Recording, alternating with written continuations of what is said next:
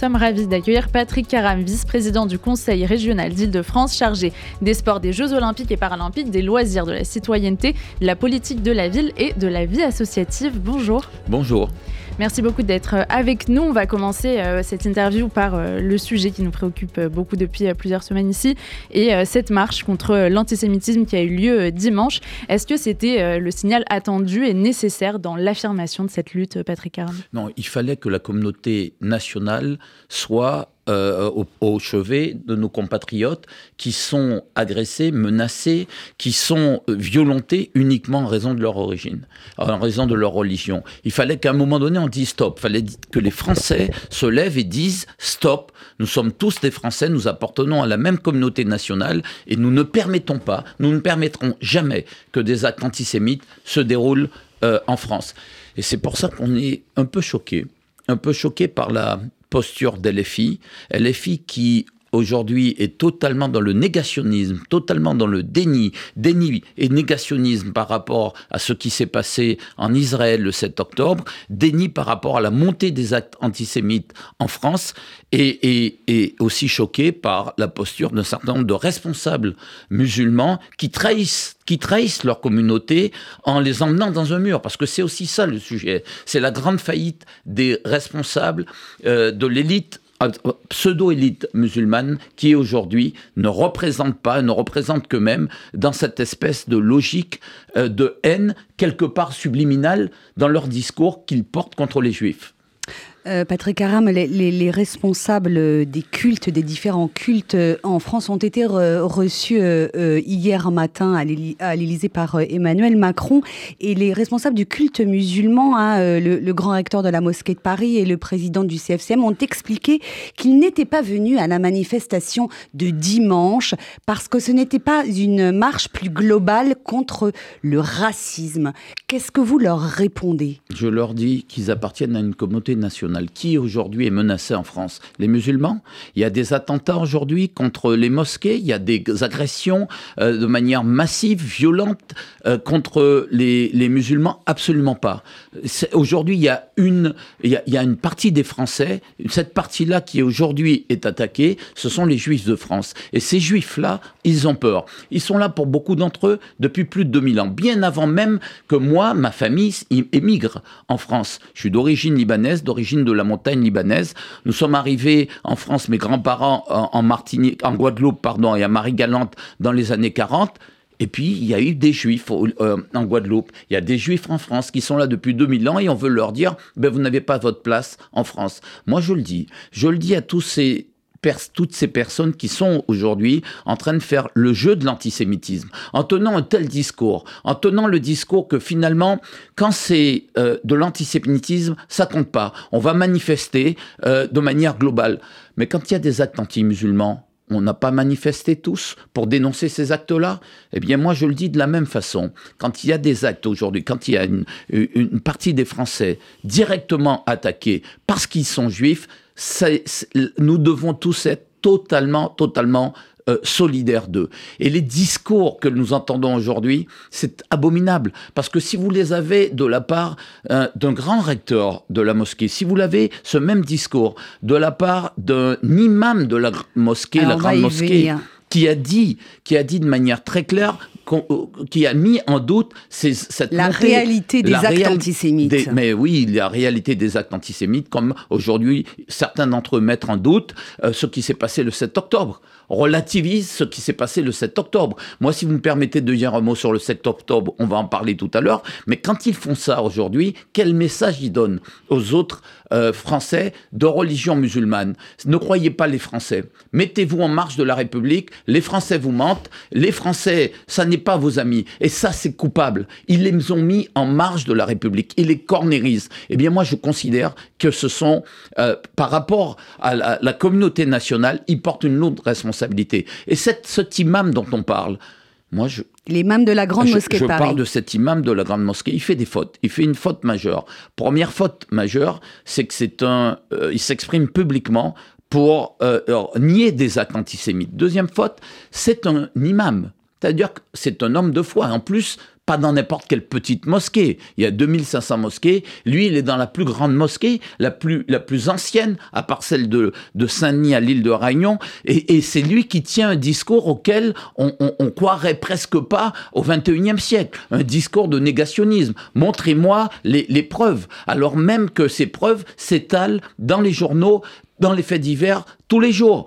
Lorsqu'il dit ça, qu'est-ce qu'il dit aujourd'hui? Parce qu'il s'adresse en réalité aux autres musulmans, il dit aujourd'hui que c'est faux, cet antisémitisme n'existe pas et que les seules victimes, c'est les musulmans. Eh bien, moi, je le dis aujourd'hui, les victimes aujourd'hui de, de la situation actuelle, il faut le dire, il faut le dire de manière très claire, ce ne sont pas les musulmans, ce sont les juifs. Et je demande à, ces, cette élite, pseudo-élite musulmane, d'arrêter, d'arrêter de diviser les Français et de jouer le jeu de la communauté nationale. Ils sont français. S'ils sont français, ils doivent se montrer comme les autres Français, au, diapason de la douleur d'un certain nombre de Français qui sont montrés du doigt en raison de leur religion.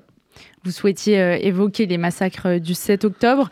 On était euh, par ailleurs hier le, 13 novembre 2015. Est-ce que pour vous, le lien avec les attentats du Bataclan, la similarité de ce qui peut se passer en termes de terrorisme, elle est avérée? C'est pire.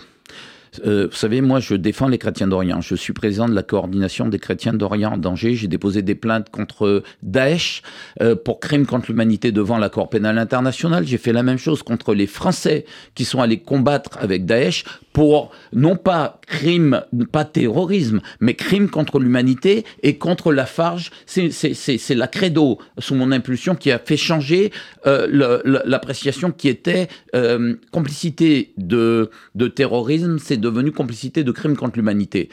Cette question de crime contre l'humanité est au cœur de ce qui s'est passé le 7 octobre. Parce qu'en réalité, ce que j'ai vu, et vous savez, dans mon passé, j'ai été en Tchétchénie, en Afghanistan, Yougoslavie en guerre, en Lib au Liban en guerre, dans tout le Caucase, dans toute l'Asie centrale en guerre. Jamais, jamais, moi, je n'avais vu euh, de, de, tels massacres euh, de telles tortures, de, un tel sadisme. Ce qui s'est passé là le 7 octobre, c'est la négation même de l'humanité. Ce qui s'est passé le 7 octobre, c'est renvoyer. On avait face à des, des citoyens, face à des enfants, face à des femmes, des bêtes féroces, des pédophiles qui jubilaient en violant des enfants, en massacrant comme ils le faisaient, en torturant comme ils le faisaient. Ça, c'est quelque chose qui est une tâche euh, pour l'humanité. Et je le dis aujourd'hui, comme on je le disais à l'époque, il fallait tuer, il fallait détruire Daesh. Je le dis aujourd'hui de manière très claire et responsable. Il faut détruire le Hamas. Et il ne peut pas y avoir. Possible? C'est possible, mais il ne peut pas y avoir de trêve. Parce que moi, je vous le dis, je pleure sur les enfants, les femmes, les civils palestiniens, je pleure sur eux, comme j'ai pleuré à l'époque sur les civils, y compris chrétiennes, qui étaient tués dans les bombardements. Quand on combattait Daesh, on tuait des civils, on tuait des dizaines de milliers de civils, et puis on envoyait des, des troupes au sol. Ça a été le cas euh, des Kurdes, ça a été le cas de, des milices chiites de, l'Irak. Il y avait des troupes au sol qui allaient. Là, qu'est-ce qu'on dit? On dit il faut faire des trêves. Eh bien non, pas de trêve. Tant qu'il y aura le Hamas, tant que le Hamas sera dans cette région et prendra en otage sa population, il ne peut pas y avoir de paix avec la Palestine. Et le vrai sujet aujourd'hui, la seule question qu'on doit se poser après, ça va être l'après-Hamas. Parce que il, faut dire, il faut dire les choses. Le Hamas a pris en otage euh, les Palestiniens. Le Hamas a pris en otage la cause palestinienne. Et l'agenda du Hamas, ça n'est pas un agenda palestinien parce que les Palestiniens aujourd'hui vivent en surface, eux, ils ont des vivres, ils ont une protection, ils se cachent, ils se terrent comme des, comme des, crabes, comme des rats dans les tunnels, comme des lâches, et ils laissent les populations civiles, ils se terrent sous les, les écoles, ils se terrent sous les établissements euh, hospitaliers, et comme des lâches, euh, ils attendent euh, et prennent en otage ceux qui veulent partir. Et les Palestiniens qui veulent partir sont massacrés par le Hamas. Quand vous avez euh, une, telle situation, la seule, malheureusement, et je le dis en regrettant vraiment tous les morts, parce qu'une vie humaine égale une vie humaine, eh bien la seule solution, c'est d'en terminer définitivement avec le Hamas, comme nous avons terminé définitivement avec euh, le, le, Daesh. Et c'est pas définitif, mais il faut en tout cas en terminer. Mais après, Israël devra se poser la question de l'après. Quelle, quelle solution après? Et rester dans une solution où les Palestiniens n'ont pas d'État, c'est compliqué. Mais rester dans une solution où les Palestiniens nient le droit à l'existence d'Israël, ça n'est pas possible non plus. Ça veut dire que la communauté internationale a une responsabilité majeure, c'est de faire en sorte de permettre de reconstruire définitivement euh, une, une, solution pour la paix. Mais pour l'instant, c'est le temps de la guerre. Pour l'instant, il faut finir, il faut exterminer le Hamas. Chacun de ces combattants, ni oubli, ni pardon. C'est le temps de la guerre, euh, vous le dites, et pourtant euh, Dominique de Villepin parle d'un droit à la légitime défense d'Israël qui se transformerait en droit à la vengeance. Qu'est-ce que vous lui répondez aujourd'hui, Patrick Caram Est-ce que lorsqu'on a anéanti Daesh, on s'est vengé? C'est pas la question de la vengeance. Est-ce qu'un pays peut vivre sous la menace d'un groupe qui n'est pas plus simplement terroriste? Certes, c'est un groupe terroriste, quoi qu'en pensent les, les, LFI et, d'autres et, d'autres damnés de la France, parce que ce sont eux les damnés de la France, c'est plus qu'un groupe terroriste. C'est un groupe qui fait du crime contre l'humanité, à sa raison d'être. Et tant qu'il y aura le Hamas, il ne pourra pas y avoir de paix. Donc Dominique de Villepin, avec toute sa grande intelligence, malheureusement, eh bien, il se Il se trompe aujourd'hui. Il ne méconnaît la réalité de la situation sur place. Et moi, je veux vous dire, ce que je constate aussi aujourd'hui, c'est un phénomène qui m'inquiète au plus haut point. Ce sont toutes ces manifestations, toute cette haine qui est déversée, je ne l'avais jamais vu à ce niveau-là, pas simplement en France, au, niveau du monde entier, quand vous avez aux États-Unis, dans les facultés américaines, quand vous avez au Canada, quand vous avez en Australie, quand vous avez dans un certain nombre de pays, cette haine qui se, européen, qui se, se déverse euh, à flot continu contre les juifs, qu'est-ce qu'on veut? On veut exterminer les juifs parce que la vérité, c'est que le problème palestinien n'est pas simplement un problème de terre, de nationalisme. C'est juste que derrière, il y a l'idée qu'il faut exterminer, éradiquer les juifs. C'est ça qui, est vrai, qui est problématique. Vous savez, moi je regarde le monde. Je vois que les Chinois aujourd'hui ont une politique euh, sur les Ouïghours qui est dramatique. Ils les enferment dans des camps, les forcent à manger les Ouïghours musulmans, euh, euh, les, les, les, forces à manger de comment du porc, enfin les, les parcs dans des camps, dans des camps de concentration. Que dit que disent les pays musulmans? Rien. Rien, vous les avez entendus Ils s'allient avec la Chine. Vous avez euh, l'Arabie saoudite qui a bombardé, qui bombarde. Et il y a une guerre qui se passe au Yémen. Il y a des centaines de milliers de morts musulmans. Moi, ça me révolte. Je vois des femmes, des enfants, des vieillards, innocents, massacrés, persécutés. Que dit la communauté musulmane, les pays musulmans du monde? Est-ce qu'on voit des manifestations en France pour aller les défendre? Rien. Et donc la mobilisation, elle ne se fait que quand c'est des juifs qui sont... Euh, mais il faut, le reconnaître. Pardon, pardon d'être clair. Euh, moi, je suis pas juif. Je suis chrétien. Je suis maronite. Je suis maronite, mais dans ma famille, j'ai des juifs et dans ma famille, j'ai des palestiniens. Je le dis ici. Et euh, il faut être lucide et savoir ce qui se passe. Oui, il faut une paix.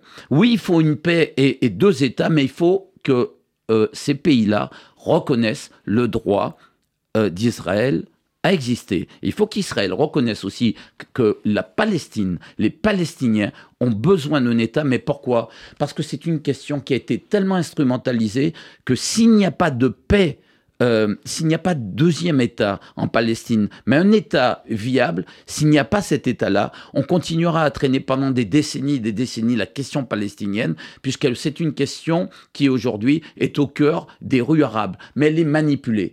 il faut faire très attention, parce que la question palestinienne est devenue la question des Juifs, c'est-à-dire la remise en question de la survie des Juifs, c'est la haine des Juifs partout dans le monde.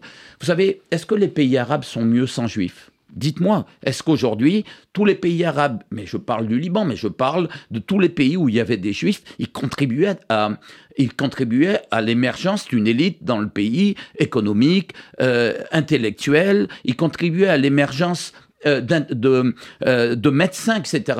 Aujourd'hui, le fait de s'être appauvri et d'avoir perdu des juifs, ces juifs, le fait que les populations juives aient obligées d'immigrer, est-ce qu'on peut se dire que ces pays euh, vont mieux? Je pense au Liban là.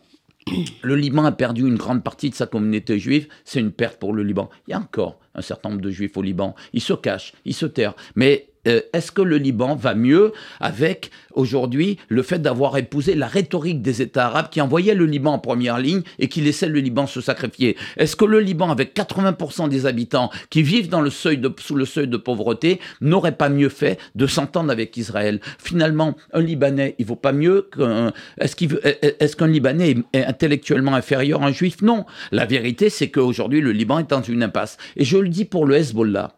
Si jamais le Hezbollah continue à, à, faire de la provocation avec Israël et qu'il y a des représailles euh, au Liban, qui porte la responsabilité Je le dis moi, et, et c'est vrai que je suis guadeloupéen, 100% français, je suis simplement d'origine libanaise, mais je dois dire les choses. Ce qui porte la responsabilité, ben, c'est l'Iran et c'est le Hezbollah. Et c'est pour ça que les Libanais aujourd'hui ne veulent pas que le Hezbollah, ils ne veulent pas que le Hezbollah euh, euh, attaque le Liban. Et vous avez une sorte de consensus aujourd'hui à travers les partis politiques. Ils l'expriment, mais à votre si. Mais le vrai problème, c'est qu'on a permis au Hezbollah d'avoir des armes. C'est la seule milice, après Taïf, qui a gardé des armes. Il faut désarmer le Hezbollah et il faut couper, couper tout lien avec l'Iran. Et sur l'Iran, je veux dire un dernier mot.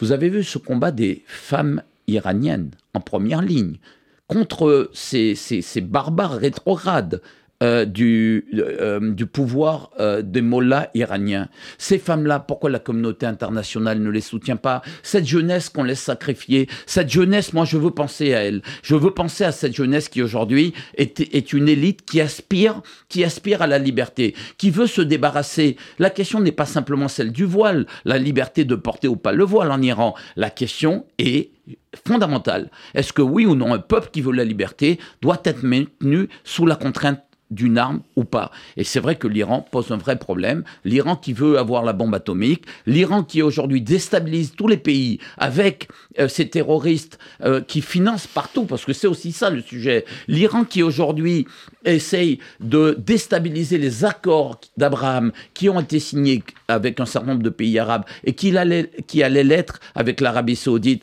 L'Iran qui est finalement un État qui déstabilise cette région-là. Est-ce qu'on peut laisser un régime euh, aujourd'hui euh, au pouvoir dans, dans ce pays-là C'est toute la question que la communauté internationale doit se poser. Alors une dernière question, je crois, Patrick Karam, puisque nous arrivons au terme de cet entretien. Le président de la République a annoncé qu'un hommage national euh, serait rendu aux victimes françaises des atrocités commises par le Hamas le 7 octobre. Est-ce que plus largement, vous pensez que la lutte contre l'antisémitisme doit être déclarée grande cause nationale? C'est une évidence. Vous savez, depuis qu'avec Valérie Vous le demandez clairement au président de la République Je demande très clairement au président de la République de faire de la lutte contre l'antisémitisme euh, cet alpha et l'oméga de la politique nationale. Et nous, je voulais vous le dire, je vous le révèle, je n'ai pas, avec Valérie Pécresse, nous n'avons pas attendu euh, euh, aujourd'hui pour le faire. Nous sommes arrivés au pouvoir en décembre 2015. Dès 2016, je faisais voter des délibérations pour lutter contre tous les racismes, pour lutter aussi contre l'antisémitisme. Et nous financions des organisations, je vous le dis, euh, par exemple l'UEJF, pour aller au procès, pour accompagner les victimes. Parce qu'une victime euh, qui a du mal à faire reconnaître un acte antisémite n'ose parfois ne pas, n'ose pas parfois y aller. Il faut qu'il y ait des structures. Et nous avons financé aussi avec le rabbin Serfati des opérations au pied des quartiers. Nous avons avec la LICRA un programme, un protocole d'action. Ce que je veux dire, c'est que chaque fois qu'il y a un acte antisémite, il doit y avoir une sanction. Nous faisons la même chose pour les autres euh, racismes. Mais sur l'antisémitisme, on s'est aperçu d'une chose, c'est qu'il y a deux sujets en France qui devenaient majeurs, y compris dans nos banlieues. L'homophobie et l'antisémitisme. L'homophobie et l'antisémitisme. Et c'était porté effectivement ces deux sujets-là euh, à un point en Ile-de-France qui nous posait, qui posait un problème et qui faisait qu'on a mis des millions d'euros, je le dis ici avec Valérie Pécresse, des millions d'euros sur des politiques publiques qu'à l'époque Valérie Pécresse m'avait demandé de porter. Merci beaucoup, Patrick Caram, vice-président de la région Île-de-France, d'avoir été notre invité ce midi.